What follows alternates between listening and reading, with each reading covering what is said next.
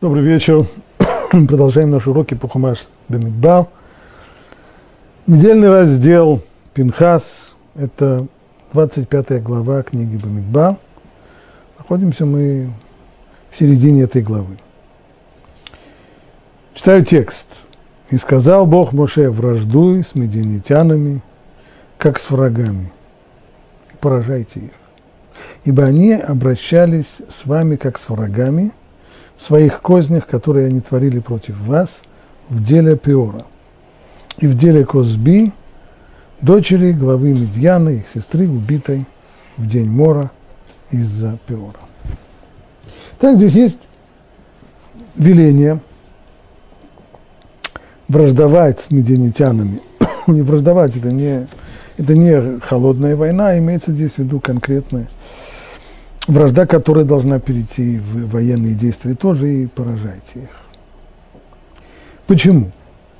Чем Медьян заслужил такое обращение? Почему еврейский народ должен обнажить меч против медианитян?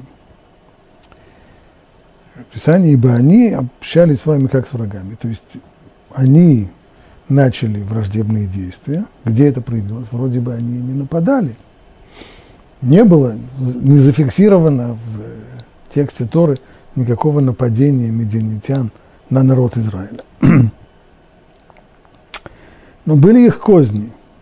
Они вели себя с вами как враги в их кознях, которые они строили против вас в деле Пиора.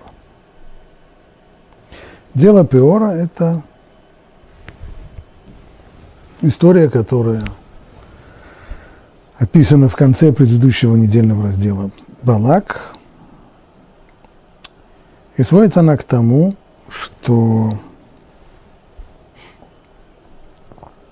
недалеко от еврейского лагеря появились палатки, в которых продавали одежду, в том числе модную тогда льняную одежду. Очевидно, и напитки, и еду – и израильтяне после продолжительного сорокалетнего пребывания в пустыне, столкнувшись наконец-то с, с форпостами цивилизации, с магазинчиками, бросились туда за покупками. Но там оказались, помимо палаток, помимо магазинов, там оказались еще и совершенно не случайно засланные туда девушки, которые постарались соблазнить покупателей, которые приходили туда. И кончилось все это плохо, соблазн этот удался, и частью этого соблазна было требование от израильтян, пришедших туда, поклониться божеству, этому пустынному божеству бесстыдства под названием Бааль Пеор – И нашлось достаточное количество людей, которые, не устояв перед соблазном, стали служить этому идолу, Бальпиору. Результат был гнев Всевышнего, мор, который остановился только после того, как Пинхас сделал свое дело, а именно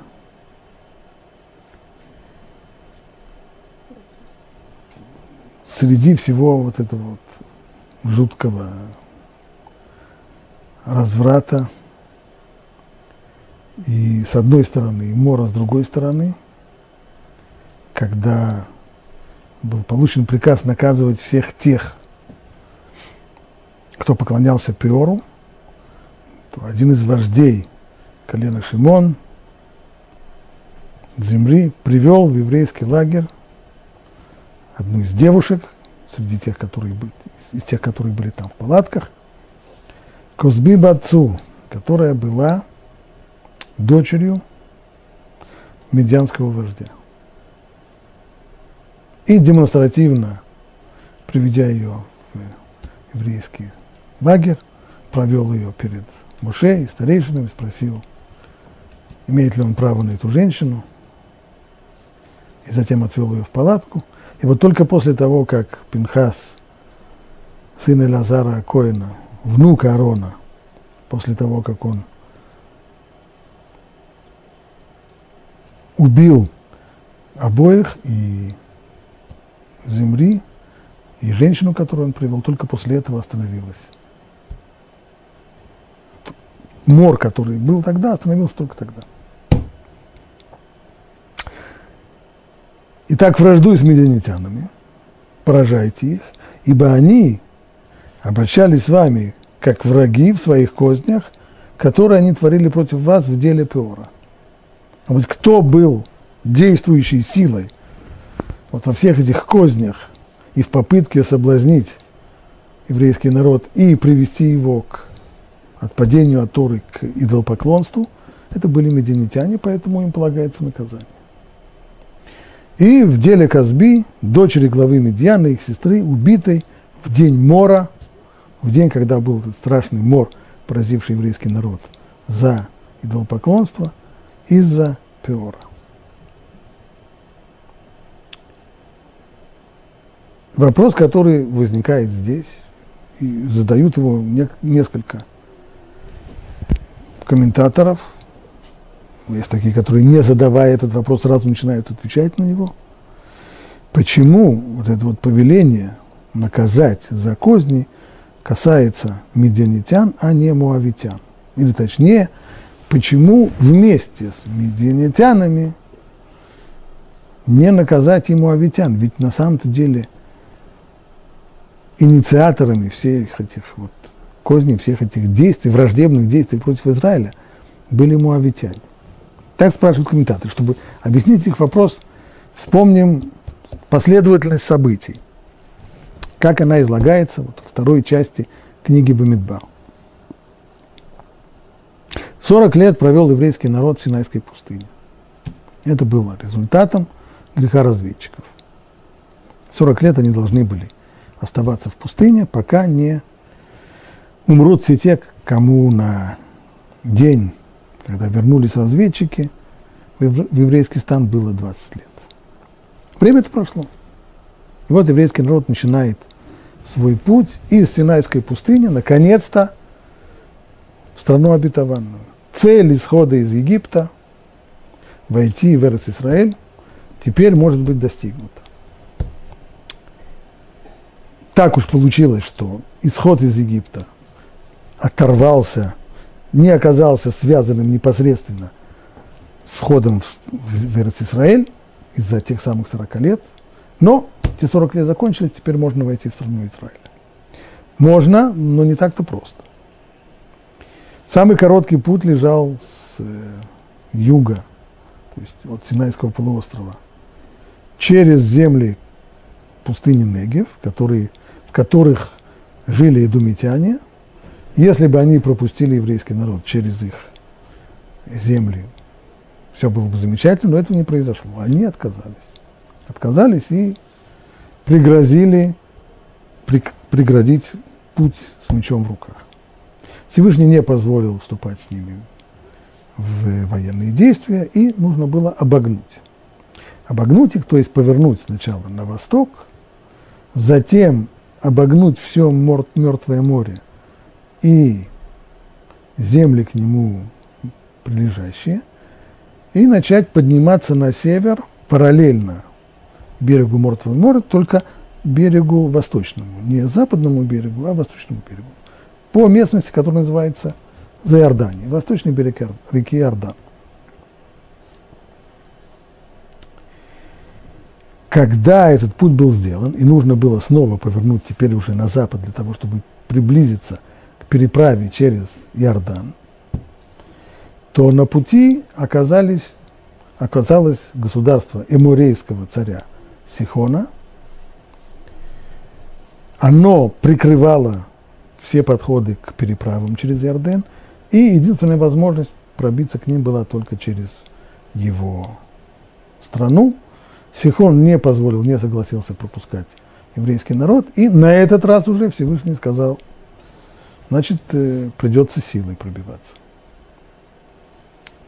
Армия Сихона была уничтожена, вслед за этим пришедший к нему на подмогу морейский царь Ог, он пришел с севера, из района голландских высот.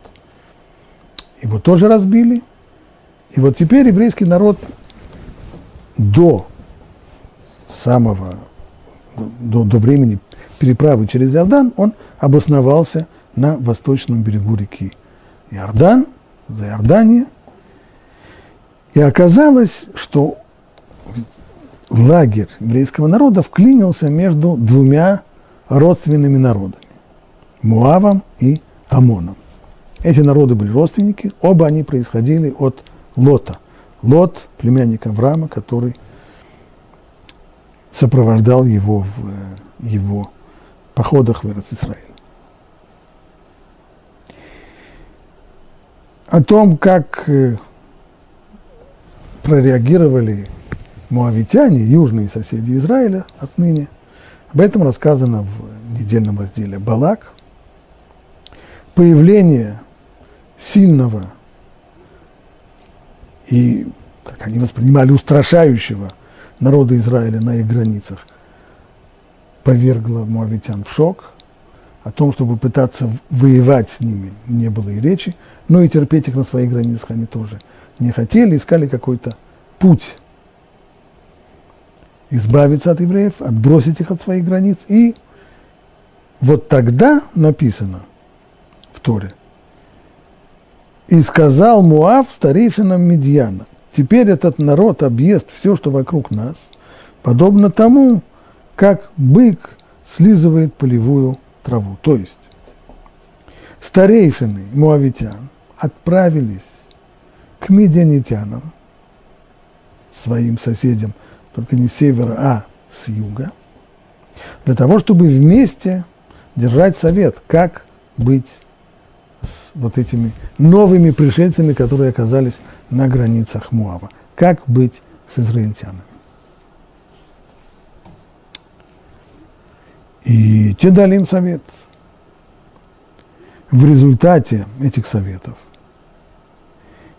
муавитяне принимают ряд действий. Царь муавитян Балак – призывает известного в то время колдуна, прорицателя Бельама, обещая ему хорошее вознаграждение, если тот сумеет проклясть народ Израиля.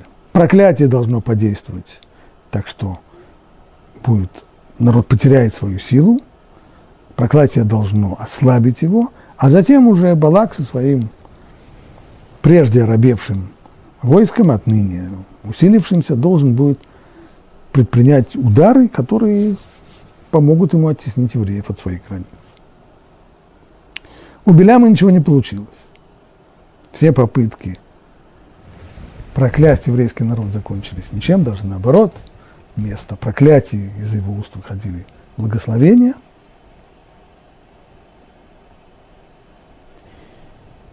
И заканчивается все это советом, который Бильам дает муавитянам.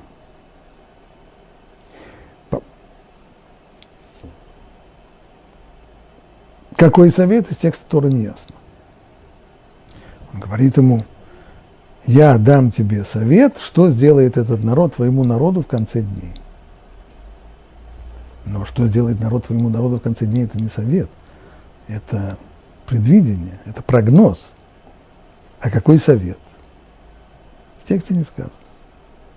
Некоторые комментаторы, как Рашбам, например, говорят, поскольку этот совет был сделан шепотом, на ухо царю, то в тексте Торы об этом нет ни слова, и все это осталось тайной. Талмуд и вслед за Талмудом Раши, здесь в своем комментарии Пятикнижию, утверждают, что вот эта самая идея, которая упомянута была раньше – подослать девушек к лагерю Израиля с тем, чтобы попытаться соблазнить их, подтолкнуть их к идолопоклонству, это, это была идея Бельама. Как говорит Талмуд, Бельам сказал Балаку, Бог этих людей ненавидит разврат, поскольку именно Бог является опорой их силы, то, что он станет за ними позволяет им сокрушить всех врагов до сих пор. Поэтому для того, чтобы их ослабить, нужно лишить их этой самой опоры. Как лишить их этой самой опоры? Подтолкнуть их к греху. Если они согрешат, Бог не захочет больше их поддерживать, и они потеряют свою силу. Вот идея. И уже в качестве реализации вот э, девушки из муавитянок, прежде всего муавитянки, но и, как видно, и медианитянки, по крайней мере, одну Тора называет по имени Козби Бацур, Козби дочь Цура, который был вождем медианитян, одним из вождей, там было коллективное руководство, он не был единоличным начальником, но одним из вождей. Вот они и появились около еврейского стана, и произошло дальше все, что произошло. Говорится, все остальное уже история. Вот теперь и становится ясным вопрос. Почему же тогда еврейский народ получает указание здесь враждовать с медианитянами, и ни слова не сказано о том, что надо бы наказать и муавитян тоже, ведь они отправились в Медьян за э, советами, они подтолкнули всех на враждебные действия, они наняли Бильама для того, чтобы тот проклинал Израиля. И они конкретно, их девушки участвовали в, во всей этой истории с э, Пеором. Прежде всего посмотрим, как отвечает на этот вопрос Раши.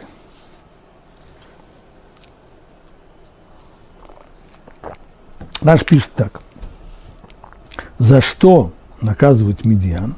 Ведь они отдали своих дочерей на блуд, чтобы склонить сынов Израиля к идолослужению, к служению Пеору. А Муав? А Муавитяне что, чистые от этого? Они тоже были соучастниками всего этого заговора. А Муав Всевышний не повелел уничтожить, потому что от них должна была родиться Рут. Рут, которая была прабабушкой царя Давида, от нее Всевышний планировал вывести линию Машеха, царя Давида, и вслед за ним Машеха, поэтому Муав трогать нельзя. То есть, с точки зрения Раши, действия муавитян были ничем не лучше, чем действия медианитян. Наказание им полагалось такое же, как и медианитянам. Почему же Всевышний не сказал враждовать с Муавом? Их надо беречь, и их всех оберегают только из-за того, что в конечном итоге через много сотен лет должна родиться женщина, которая станет прабабушкой династии царя Давида. Это Раш. Есть Мидраш, который смотрит на вопрос несколько иначе. Мидраш говорит так. Муавитян Всевышний, что касается муавитян, то они действовали из страха, ибо евреи были непосредственно на их границах. Правда, им не позволено было воевать с Муавом. Всевышний не позволил атаковать Муав и выбить их из их территории, не позволил им захватывать территории Муава, как они это сделали с землей, землей царя Сихона, еврейского царя. Это нельзя было делать. Но, но нападать на них просто, как это называлось, занятие очень популярное в древнем мире, такой военный туризм, это не запрещалось. Поэтому страх перед израильтянами был, конечно, и он понятен. То есть можно найти оправдание какое-то человеку, который боится, который из страха принимает, начинает делать какие-то враждебные действия. Но медианты, они вмешались в чужую драку. Евреи их не трогали, они не были на их границах. Им вообще не было дела до медиан. Почему медианитяне вмешиваются в это дело? когда к ним пришли посланцы из Муава, того, чтобы втянуть их во все, все эти козни, они должны были, по идее, сказать, извините, мы соблюдаем нейтралитет, у вас есть конфликт с Израилем, пожалуйста, но не втягивайте нас в это дело. Они втянулись туда с большим удовольствием. Поэтому враждовать нужно с медьяном, бить нужно медианитян. Они ввязались не в свою драку, за это им полагается наказание, а муавитян, ну, можно их понять. Так объясняет Мидраш. Так у нас есть представление Раши, что с точки зрения вины, вина муавитян и медианитян одинаково. Мидраш, который говорит, что на самом деле вина медианитян больше, потому что они вмешались не в, свою, не в свой конфликт, в чужой конфликт они вмешались. А Рамбан идет третьим путем, совершенно не похожим на то, что пишет Раши, и на то, что приводится в Мидраш. Вот почитаем, что он пишет. Я уже объяснял, пишет Рамбан, имеется в виду, он уже начал писать об этом в конце раздела Балак и возвращается к этому вот на этом месте в тексте в разделе Пинхас.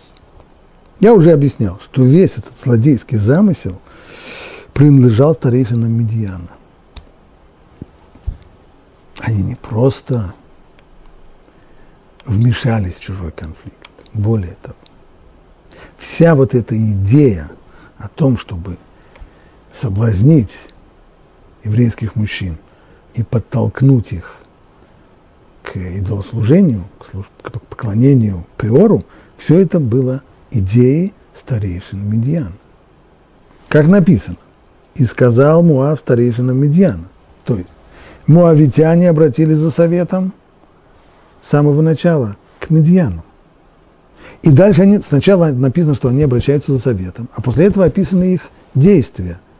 Значит, сами они не знали, как действовать, но после того, как они посоветовались с медианитянами, мы начинаем видеть, что они, мы видим, что они начинают действовать. Откуда они получили план действий? Значит, это была идея Медиана. И эти старейшины посоветовали муавитянам направить своих девушек, соблазнить сынов Израиля, чтобы привлечь их к служению Бальпиору и отвратить их от служения Богу. Хотя, вопрос, откуда Рамбан это взял? В тексте недельного раздела Балак об этом, просто Рижин Медиан, там в этом отношении не сказано ничего. Прямо там не упомянуто. Ясно там, что медианитяне дали муавитянам советы, но среди этих советов не упоминается идея поцеловать девушек. И еще. Старейшины Медьяна послали к муавитянкам дочь своего правителя. Была здесь не только сама идея, но и активное участие в притворении этой идеи. Верно, что основное бремя этой идеи по соблазнению несли на себе муавитянки, но среди них мы видим Козби Бацур – ведь они послали к муавитянкам дочь своего правителя, чтобы она блудила вместе с ними. Поэтому и написано, за что бить медианитян, ибо они враждовали против вас в деле Козби, дочери князя Медьяна, их сестры. Ну а если бы это, был, если бы это не было сделано по рекомендации советников правителя, как, иными словами, спрашивает Рамбан, как оказалось дочь вождя Медьян, медианитян, как она оказалась в степях Муава рядом с израильским лагерем. Что ей там делать? Если это не было сделано по рекомендации советников правителя, то как могла его дочь, вместо которой в княжеских покоях оказаться в степях Муава, в стане чужого племени? Что там царской дочери делать? Ведь в это время сыны Израиля сполгались станом в Шитим – в степях Муава, достаточно далеко от мединитян. Так что же там делать этой мединитянке? Очевидно, что если она там оказалась, то это не вслед ее ветреной натуры и не, и не в результате того, что она искала приключений, а в результате того, что она была туда послана. И понятно, чтобы послать дочь такого высокопоставленного человека, это была идея, которая была принята, как, которую приняли, как сегодня говорят, на высшем уровне. Но она была очень хорошо собой, И старейшины Медьяна послали ее туда, полагая, что, здесь он цитирует, что красивая женщина способна развратить многих. Зная ее неотразимость, медианитяне, которые спланировали всю эту акцию по соблазнению, решили внести свою лепту не только в идею, но и в исполнение. Для воодушевления моавитян послали вот такую неотразимую девушку, чтобы возглавить этот блуд. Получается, что по Рамбану те, кому действительно полагается прежде, наказание, прежде всего это медианитяне, потому что идея соблазнения народа Израиля принадлежит именно им. Копирайт их. Правда, здесь Рамбан входит в...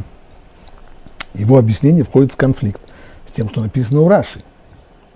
Раши последовательно в нескольких местах упоминает, что идея соблазнения еврейских мужчин принадлежала Бильаму. Это его авторские права. То, что он сказал царю Муава, Балаку, я дам тебе совет, что сделает этот народ, твоему народу в конце дней, объясняет Раши так. Я дам тебе совет. Какой совет? Бог этих людей ненавидит разврат. И поэтому нужно использовать это. А то, что этот народ сделает, здесь он дал прогноз, твоему народу, то, что он в конечном итоге поразит твой народ, это будет только в конце дней. И это можно отдалить. Каким образом? Вызвав на еврейский народ гнев Бога. Каким образом вызвать гнев Бога?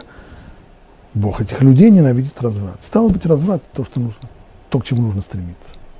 Итак, по Раши копирайт на эту идею принадлежит Бильаму, а Рамбан пишет, что это была идея старейшин Медьяна. Вместе с тем, продолжает Рамбан, что не исключено, что большого спора здесь нет. И очевидно, что Бельам также входил в этот заговор. Не будем мы отрицать авторские права Бельама на эту идею. Он тоже входил. Он не был единственным автором этой идеи. Идея родилась у старейшин Медьяна, но он входил в этот совет, он тоже участвовал в принятии этого решения. Спрашивается в задаче как? Ведь он был нанят царем Муава. Мы не видели его контактов со старейшинами Медьяна. Царь Муавитян, Балак нанял его для того, чтобы тот проклял еврейский народ, привел его к себе в город, затем подводил его, сходил с ним вместе на различные горные вершины для того, чтобы тот мог с гор видеть стан евреев. Каким же образом Бильа мог участвовать в принятии этого решения вместе со старейшинами Медьяна? Объясняет Рамбан, ведь возвращаясь из Муава, он по пути проходил через Медьян. После того, как все попытки его проклясть еврейский народ закончились неудачей, царь Балак послал его домой. Ты убирайся вон, я пригласил тебя для того, чтобы ты проклинал моих, моих врагов, а ты их только благословляешь, убирайся. Ну, тот убрался во свояси, но путь его лежал через Медиан, поэтому, проходя, потерпев неудачу и проходя через Медиан, он задержался там, и он был советником правителя, то есть в тот момент, когда правящие круги медианитян – собрались на экстренный совет для того, чтобы решать, что же делать дальше, пока что ничего не получается, как раз Белям оказался там. И, безусловно, учитывая его сказать, личность, его способности, он был приглашен для участия в этом совете. И это, быть может, объяснит нам то, что написано в дальнейшем. В конце Тора рассказывает о том, как еврейский народ предпринял акцию возмездия против медианитян, атаковал их, и среди прочего написано, что и не только вождей медианитян убили израильтяне, но и Бильама тоже убили его мечом. как Билям оказался там в Медиане. Он же царь Муавитян сказал ему убираться. Тот сказал, я иду к себе домой. И вдруг он оказывается в Медиане. Значит, он, его путь шел через Медиан. Наверняка он был привлечен старейшинами Медиана для того, чтобы участвовал в этом совете и принял участие в разработке этой идеи о соблазнении. И, возможно, продолжает Рабан, ну, задержался там, чтобы посмотреть, как будут развиваться события в дальнейшем. Если уж он участвовал в принятии этого плана, то, безусловно, скорее всего, его разбирало любопытство о том, как это реализуется. Поэтому сыны Израиля, когда атаковали медианитян, нашли его в Медиане и там убили. А то, что написано в конце предыдущего раздела, и встал Бельам и пошел и возвратился в свои места, вроде бы еще до того, как случилась эта история с, с, с, с соблазнением Израиля, он уже вернулся к себе на родину, подразумевается, что он пошел, не вернулся, он отправился, он пошел к себе домой, чтобы возвратиться в свою страну и задержался в Медиане, поучаствовав там в совещаниях и оставаясь для того, чтобы посмотреть, как весь план реализуется. Скорее всего, так оно и было, продолжает Рамбан. Ведь сыны Израиля не убили бы человека, изрекавшего пророчество, без разрешения Торы. И когда им было сказано, ибо враги, они вам в своих кознях, которые замышляли против вас, то сыны Израиля заключили, стало быть, что все творившие против них козни подлежат смерти. Значит, скорее всего, так и было то, есть, что Бильам участвовал в обсуждении этого спора. Не отбираем мы у него авторские права, но и не станем утверждать, что он единственный автор этого плана. Этот план зародился у старейшин Медьяна, Бильам, скорее всего, участвовал в этих совещаниях. Поэтому он получил свою долю и в наказании тоже. Поэтому они убили и Беляма, зная, что он участвовал вот в этом злодейском замысле.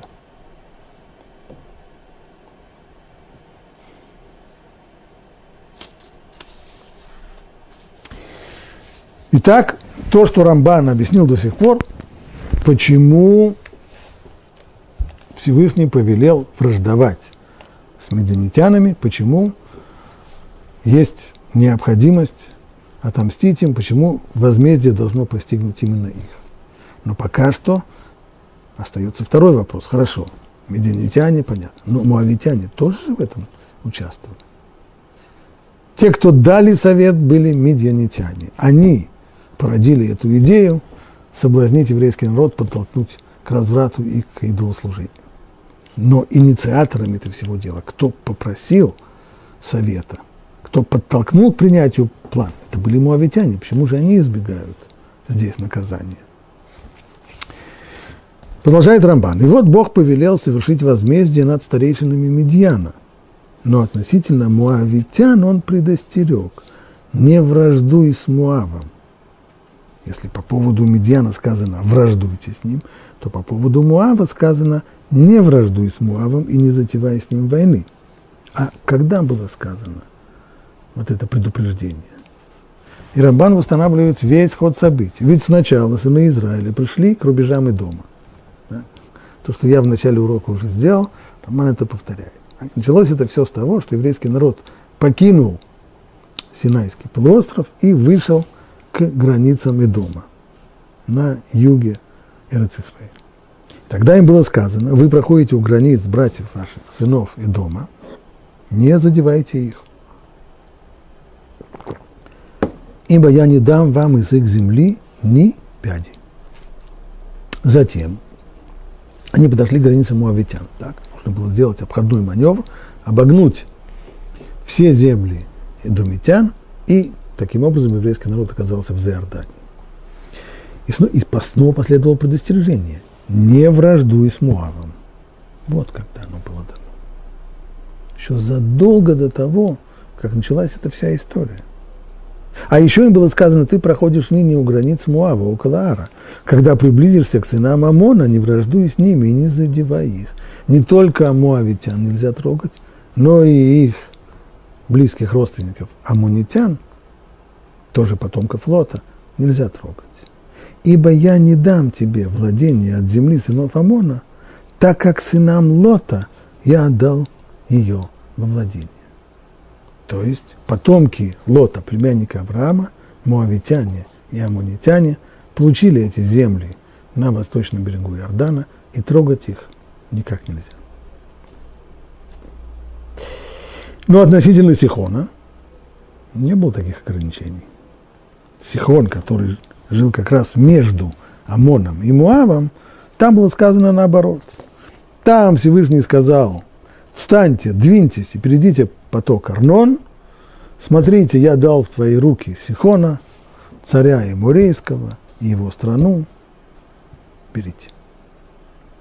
Вот после всего этого, после всех этих событий, после того, как еврейский народ разгромил Сихона и захватил его страну, после этого сказано, увидел Балак все, что сделал Израиль эмурейцам, тем самым двум еврейским царям, Сихону и Огу, и вот тогда-то произошли все описанные в главе Балак события. Вот тогда-то моавитяне испугались, тогда-то они увидели, что их царь бездействует, тогда-то они отправились к старейшинам Медьяна для того, чтобы вместе держать совет, как быть с израильтянами. Следовательно, вот это предостережение «не враждуй с Муавом», оно предшествовало повелению враждуй с медианитянами. То есть, нет никакого сомнения, объясняет Рамбан, что муавитянам тоже полагалось возмездие. Конечно.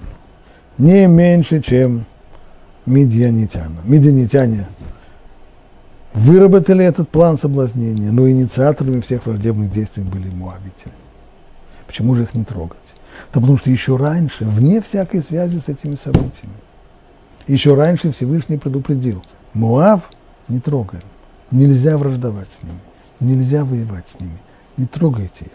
И земли, земли их я вам не дам ни пяди. Сихон, пожалуйста, Ог, пожалуйста, а этих не трогать. Поэтому, несмотря на то, что они заслужили, но предыдущий запрет трогать, тот же самый запрет, по которому нельзя было, приблизившись к их границам, перейти через их границы, силой что-то взять, тот же самый запрет остается сейчас в силе, несмотря на все их враждебные действия. Нельзя трогать муавитян, как нельзя было трогать, трогать их раньше, до того, как они соблазняли еврейский народ, так нельзя их трогать и сейчас. В этом отношении ничего не изменилось. Сколько бы они ни были не виноваты, трогать их нельзя. Вопрос, почему? Почему заповедь Торы защитила здесь муавитян от возмездия? Заслуженного возмездия, которое они заслужили честно. Согласно простому смыслу, продолжает Рамбан, Всевышний запретил причинять зло Муаву и Амону, не будем забывать, что мы-то сейчас говорим про Муав, но вот этот вот запрет враждовать, он касается двух народов, и муавитян, и аммонитян, поскольку он отдал эти страны потомкам Лота. Каков общий знаменатель этих двух народов? То, что оба они потомки Лота, племянника Авраама. Заслугу за то, что тот служил праведнику, то есть он имеет в виду здесь нашего праотца Авраама, Иными словами, это признательность и благодарность, признание заслуг Лота, который сопровождал Авраама в его скитаниях, который вместе с Авраамом ушел из Харана, там, где осталась семья Авраама. Вместе со своим дядей он отправился в неизведанное и пришел вместе с ним – страну Израиля. Вместе с ним он потом он сопровождал его, и когда в стране Израиля начался голод, и Авраам отправился в Египет, вместе с ним ушел Лот, и на обратном пути Лот. Иными словами, Лот в заслугу, вот эту заслугу сопровождения Авраама, его потомки, от которых произошли народы, Амон и Муав, получили эту землю и получили защиту Всевышнего через запрет строгий, не трогать их, не враждовать их. Нельзя. То есть перед нами здесь пример благодарности и признания заслуг человека, в данном случае Лота. правда.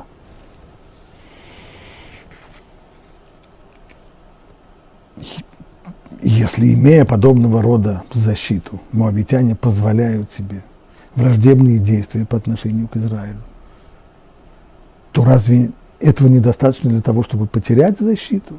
Нет. Этого достаточно для того, чтобы получить наказание, другое. Но за то, что они не только не проявили гостеприимство по отношению к сынам Израиля, но и отдалили их от себя, они были наказаны и отдалены от его народа. И как Всевышний повел, здесь Рамбан цитирует строчку из пятой книги Торы «Дворим». Там сказано так. «Пусть не войдут амунитяне и муавитяне в собрание Бога.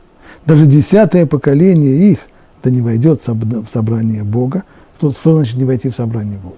Имеется в виду, что человек, который по происхождению амунитянин или муавитянин, даже если он сделает гиюр и присоединится к еврейскому народу, жениться на еврейской женщине не имеет права. Жениться на еврейке – это означает войти в общину Бога. Он не имеет права. Почему Тора говорит за то, что это наказание? И наказание медаки негед меда, мера и за меру.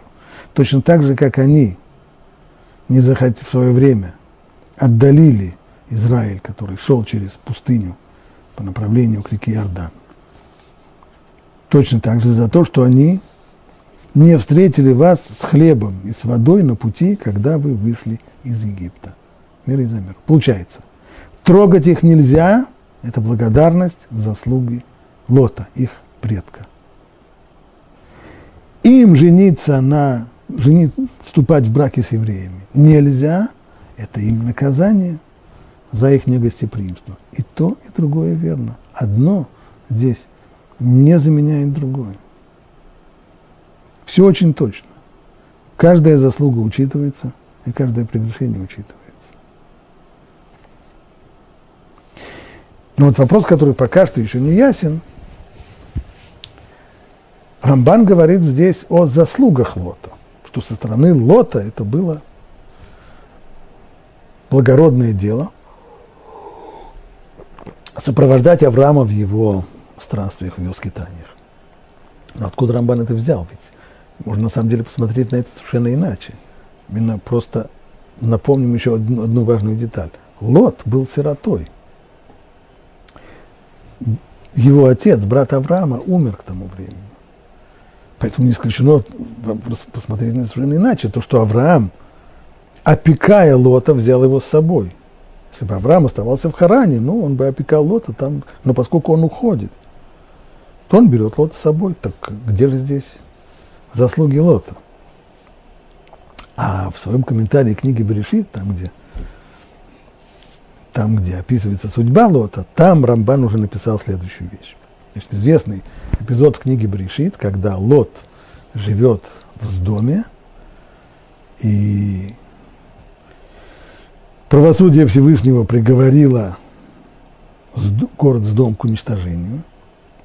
И тогда написано так. И было, когда Бог истреблял города долины, это в виду долина у Мертвого моря, на которой находились города с дом и еще другие города, вот вся эта долина была уничтожена, вот тогда вспомнил Бог Авраама и выслал Лота из места катастрофы. Так, Лот спасся. Единственный, кто спасся из жителей из дома и окрестных ему городов, был Лот. Спасся он в заслугу Авраама. В результате того, что Бог вспомнил Авраама. Что это означает? Какое отношение имеет воспоминание об Аврааме к спасению Лота? Поясняет там Рамбан так. Лот проявил преданность праведнику, когда отправился вместе с ним странствовать по земле. Как сказано, и пошел с ним Лот. Пошел, чтобы сопровождать Авраама. Если мы посмотрим внимательно на текст, вот в том месте, где Тора описывает уход Авраама из Харана, и пошел Авраам, как ему сказал Бог. Бог ему сказал, иди себе из твоей земли, из твоей страны, от твоей родни, из дома твоего отца, в землю, которую я укажу тебе. И пошел Авраам, как сказал ему Бог, и пошел с ним Лот.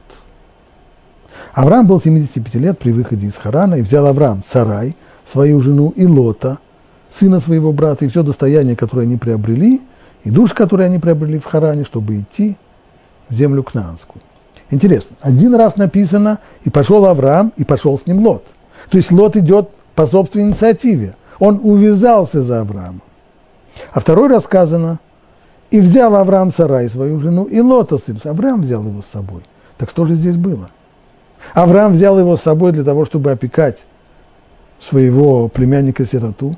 Или Лот отправился вместе с Авраамом, потому что хотел его сопровождать. Пишет Рамбан. Лот проявил преданность праведнику, когда отправился вместе с ним странствовать по земле. Как сказано, и пошел с ним Лот. Пошел, чтобы сопровождать Авраама, поэтому он был спасен в заслугу Авраама, так как Авраам в сущности был косвенной причиной, по которой Лот очутился в доме. Ведь если бы не Авраам, Лот все еще бы жил в Харане вместе со всеми своими родственниками. То есть, и то, и другое имело место.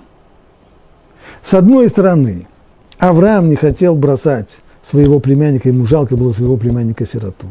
Он не хотел оставлять его одного.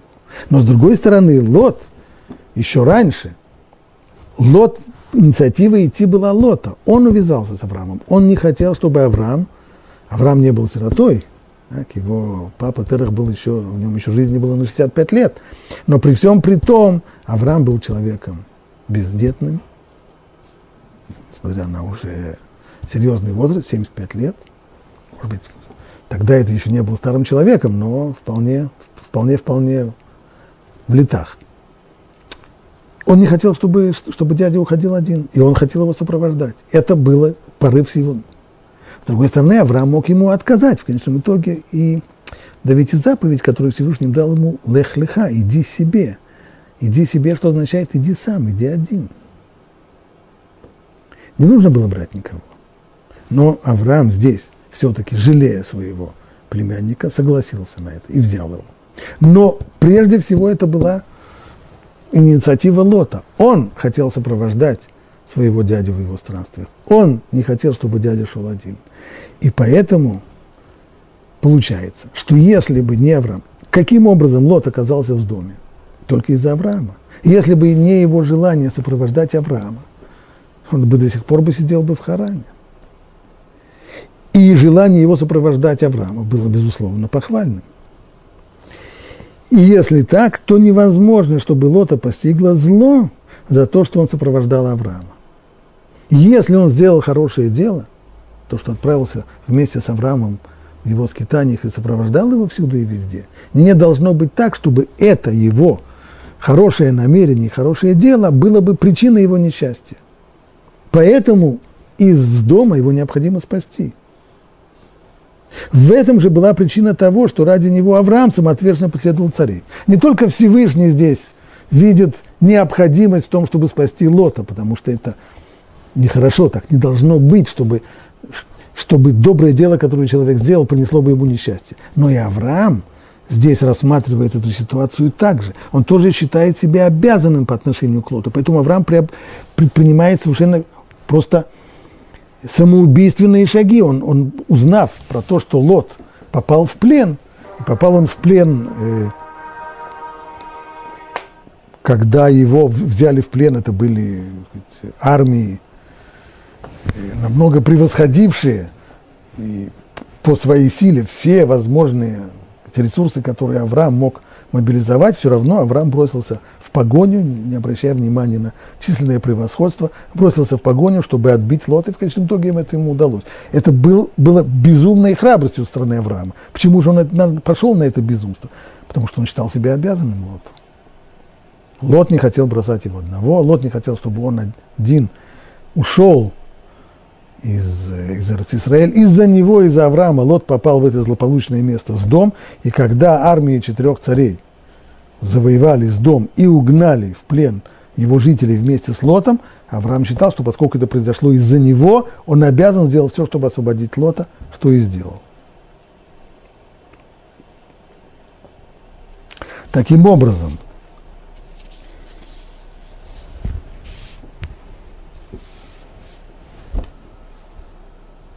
причина, по которой Всевышний повелел не враждовать с Муавом, не трогать муавитян, ни в коем случае, это результат благодарности предкам муавитян и амунитян Лоту.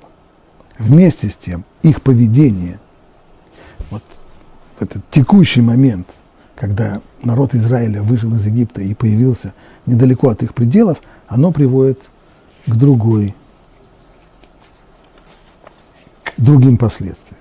А именно то, что Всевышний постановил, пусть не войдут амунитяне и муавитяне в собрание Бога, и десятое их поколение не войдет в собрание Бога, то есть запрет амунитянам и муавитянам вступать в браки с еврейкой.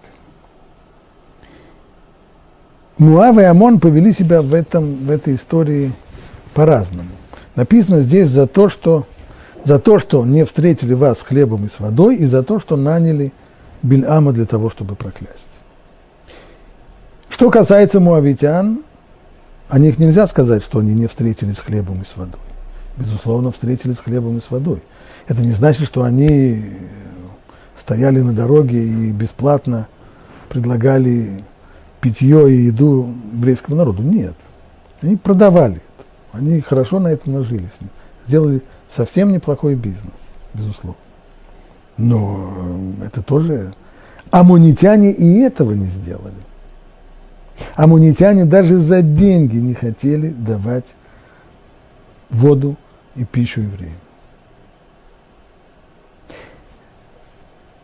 настолько они проявили здесь неприязнь к еврейскому народу, настолько они не хотели ничего иметь общего, что даже заработать деньги за, за, за их счет не хотели. Что понятно здесь, мерой за мерой Тора в дальнейшем их отдаляет. Им с ними нельзя родниться, они не имеют права вступать в браки с евреями, даже приняв гиюр. Само это поведение их вскрывает здесь какие-то очень серьезные наследственные это проблема. Муав, Муав, мы сказали, не так. Они продавали евреев. За деньги, конечно, но что ж.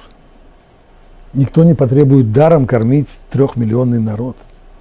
Это немыслимо. Но то, что они в дальнейшем затеяли всю эту историю с Бельамом, наняли колдуна Бельама – для того, чтобы тот проклял народ Израиля, а потом затеяли вот весь этот план вместе с медианитянами, план по соблазнению еврейского народа, для того, чтобы ввести их в, в грех, запутать их с э, блудом и с идолопоклонством, это уже сделали медианитяне и тоже получили за это наказание, а именно запрет вступать в браки с еврейками в дальнейшем, даже для тех, кто сделает гиюр и присоединится к еврейскому народу. Это и почему такое строгое наказание? И снова это связано с Лотом. Лот. С одной стороны, мы сказали, Авраам ему был обязан. Конечно. И Авраам поэтому был готов и подвергнуться опасности для того, чтобы спасти Лота. Но с другой стороны, и Лот обязан Аврааму. Ведь Авраам его спас – это его, это его, это его спасение. Благодаря Аврааму он остался в живых, а не сгнил в плену у вавилонских царей. Благодаря все в дальнейшем, что, что он имел, было благодаря Аврааму. Поэтому потомки Лота обязаны были здесь проявить благодарность потомкам Авраама, еврейскому народу. Вместо этого они не только не проявили благодарности, но и наоборот – предприняли враждебные действия против них. Поэтому полагается им наказание, меры за меры. Наказание в дальнейшем, что никогда муавитянин не сможет вступить в брак с еврейской женщиной. Но сейчас трогать их нельзя. Воевать с ними, враждовать с ними ни в коем случае нельзя. Это тоже запрещено. Получается, что стержень всего этого рассказа, всей этой истории, он один. Это понятие, то, что называется акарататов, а именно благодарности, признательности за добро. Со всех сторон именно вот это качество оказывается здесь решающим и влияющим в определении правильного отношения и рассмотрения поведения и тех, и других. Благодарность. Вещь необычайно, необычайно важная.